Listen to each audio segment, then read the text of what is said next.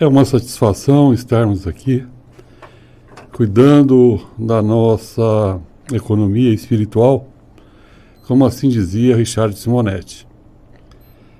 O tema de hoje é um tema bastante interessante, que é a prece, a oração, mais enfocada sobre um aspecto especial, no qual Emmanuel, o mentor de Chico Xavier, Francisco Cândido Xavier, ele psicografou esse livro, intuiu o Chico para psicografar o livro, falando então sobre a prece.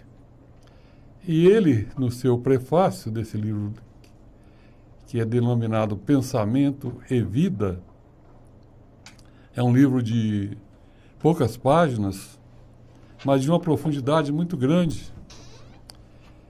E é um livro que ele tem uma, uma, um diferencial com relação a outras obras espíritas, com relação a outras obras que tratam do, te, do tema prece, porque ele é um livro que era utilizado e é utilizado no, no, no plano espiritual para o estudo dos espíritos que estão ainda em condição, que estão ainda em situação de, de reencarne.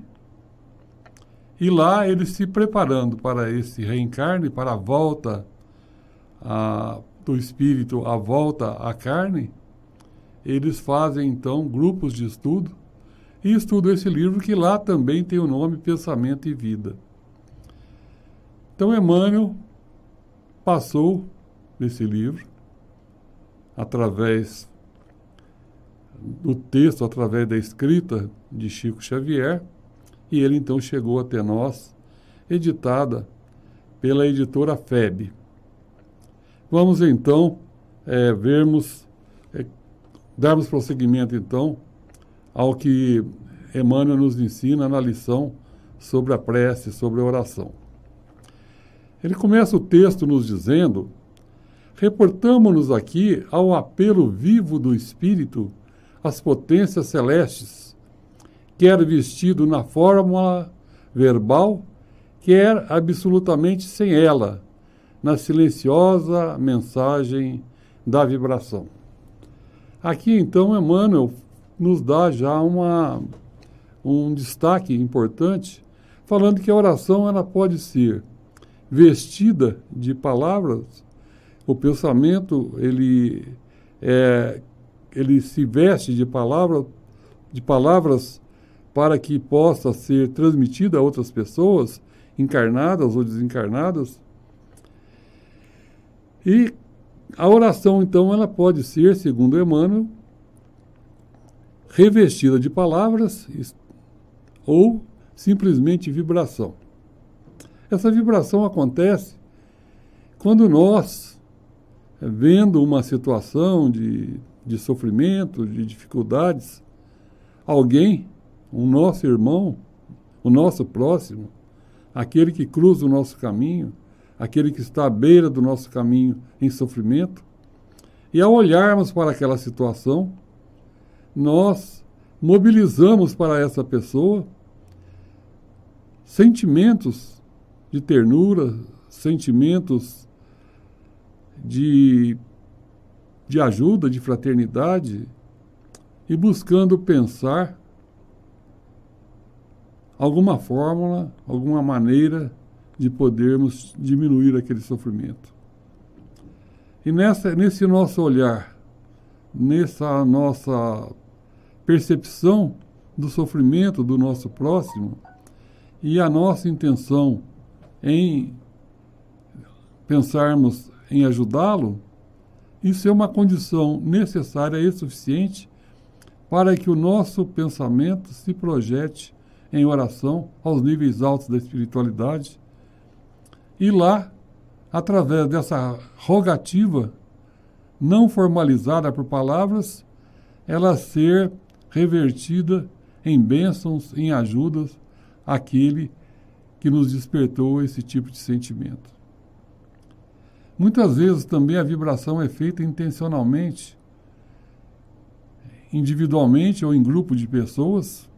É inclusive um trabalho na casa espírita em que uma dada situação de alguém em dificuldade, e sofrimento, que pediu ajuda,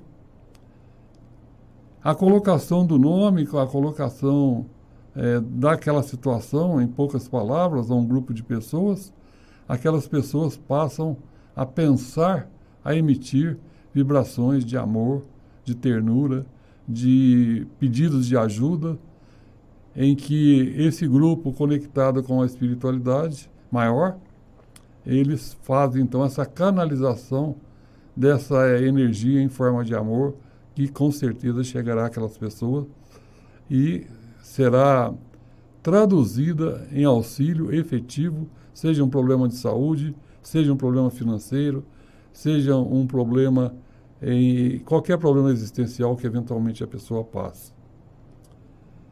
Então, repetindo as palavras de Emmanuel, reportamos-nos aqui ao apelo vivo do Espírito, que é a oração, às potências celestes, quer vestido da fórmula verbal, quer absolutamente sem ela, na silenciosa mensagem da vibração. É interessante que tem uma cidade próxima de Oslo, na, que é a capital da, da Noruega, tem uma cidade que o nome, é, a pronúncia deve ser algo como Rijustan. Essa cidade ela não recebe luz solar, é interessante. Ela fica seis meses do, do ano sem receber a luz solar direta. Ela só tem a claridade do sol que ali chega. É muito próxima do Polo Norte. E nessa cidade, então, seis meses ela ficaria na penumbra. E aí foi dado uma solução interessante, engenhosa, que foi colocar no topo da, das, das montanhas, das colinas que cercam essa cidade, essa cidade fica no fundo do vale. Então, no topo das montanhas são colocados espelhos. E esses espelhos refletem a luz solar, jogando a luz no centro da cidade, que fica assim iluminado, que sai da penumbra e fica iluminada por essa luz que vem do espelho.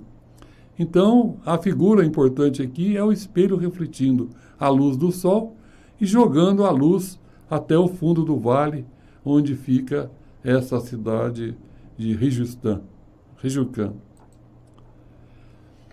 E Emmanuel então nos fala: imaginemos a face de um espelho voltado para o sol, desviando-lhe o fulgor na direção do abismo. Esta, na essência, é a função da prece, buscando o amor divino para concentrar-lhe a claridade sobre os vales da ignorância e do sofrimento, da miséria e do ódio que ainda se estendem no mundo. Então é interessante, caros amigos que aí estão, né, fazendo conosco esse estudo, no recolhimento dos seus lares, nos acompanhando, que Emmanuel coloca essa imagem da, da prece ser como um espelho a ser colocado em direção a Deus e refletindo na profundidade do nosso ser e ao nosso redor a luz que vem do alto. Então, essa metáfora, essa comparação, essa analogia da nossa alma com o espelho é um, é um detalhe interessante que Emmanuel levanta, né? e que permite então que a nossa alma seja um espelho a refletir a luz que vem do alto em direção aos vales da ignorância, do sofrimento e da miséria e do ódio que ainda se estendem no mundo. É uma imagem bonita, é uma imagem precisa, e mais do que uma imagem bonita e precisa, ela realmente é o que ela significa. Mediante qualquer situação de tristeza, de amargura, é, de necessidade do próximo, nós posicionarmos a nossa alma em oração, com certeza refletiremos a luz de Deus, a luz que vem do alto, em direção a esse nosso esse foco da nossa atenção, que é a necessidade de alguém ou a nossa própria necessidade na nossa intimidade. Então é interessante esse livro de Emmanuel, esse tipo de reflexão. Aliás, falando em reflexão, quando nós tomamos essa palavra como um sinônimo de até de oração, de introspecção, é, nós falamos em refletir, na verdade estamos usando essa imagem de, de, Emmanuel. Refletir, então, é refletir o pensamento de Deus, que é amor, que é nosso Pai. Então, nós, quando nós refletimos, na verdade, nós refletimos a luz que vem do alto. E essa luz é voltada, então, primeiramente ao nosso interior, à nossa intimidade, elevando nossas forças morais, elevando, é, posicionando nosso, nossa vontade, a nossa inteligência em direção do bem. E num segundo momento, é projetando para fora de nós essa luz de amor e de caridade para os que nos cercam. Emmanuel continua. Graduada desde o mais simples desejo a exteriorizar-se dos mais ínfimos seres até a exaltação divina dos anjos, nada se faz na terra sem o impulso da aspiração que orienta o, o passo de todas as criaturas. Então, mais uma outro, um outro ponto de reflexão de Emmanuel, ele nos lembra né, que os mais ínfimos seres quando eles têm alguma dificuldade, uma dificuldade de locomoção, uma dificuldade de, de conseguir o seu alimento, uma qualquer tipo de dificuldade que esses seres pequenos tenham, isso se eleva aos níveis superiores da espiritualidade e lhes providenciam ajuda. E a palavra providência, nesse caso, é mais uma palavra que está sempre relacionada com oração. Quando nós fazemos uma oração, quando nós fazemos um pedido a Deus, à espiritualidade superior, a Jesus, nós orientamos a nossa alma, ligamos a nossa conexão, fazemos a nossa conexão através da nossa vontade, de nosso desejo ao a Deus, a Jesus, e de lá, então, conseguimos esse, essa resposta que é dada, que é denominada de providência, providência divina. Então, a palavra providência é outra palavra de significado bem preciso, que realmente significa providenciar uma ajuda para alguém que solicita, mesmo que seja um verme rastejante, com dificuldade de locomoção, isso aí funciona como uma oração, essa dificuldade dele funciona como uma oração que fará que a providência providencie a ele recursos outros que os façam, que atendam a sua necessidade neste momento. E aí Emmanuel detalha essa questão né, da, da ação da providência. E ele diz que no corpo ciclópico do planeta, a oração é o movimento que o mantém na tela cósmica. Aqui Emmanuel expande a ideia de providência, expande a ideia de recurso divino para nossas realidades, não só espirituais, como também nas nossas realidades físicas. Quando a Terra orbita o Sol, segue a uma lei que foi descoberta, que foi definida, que foi equacionada por Newton, um cientista inglês que estudou a gravitação e explicou a movimentação dos planetas, ele na verdade ele nos revelou uma lei divina, a lei da gravitação universal que foi posteriormente estudada por Einstein.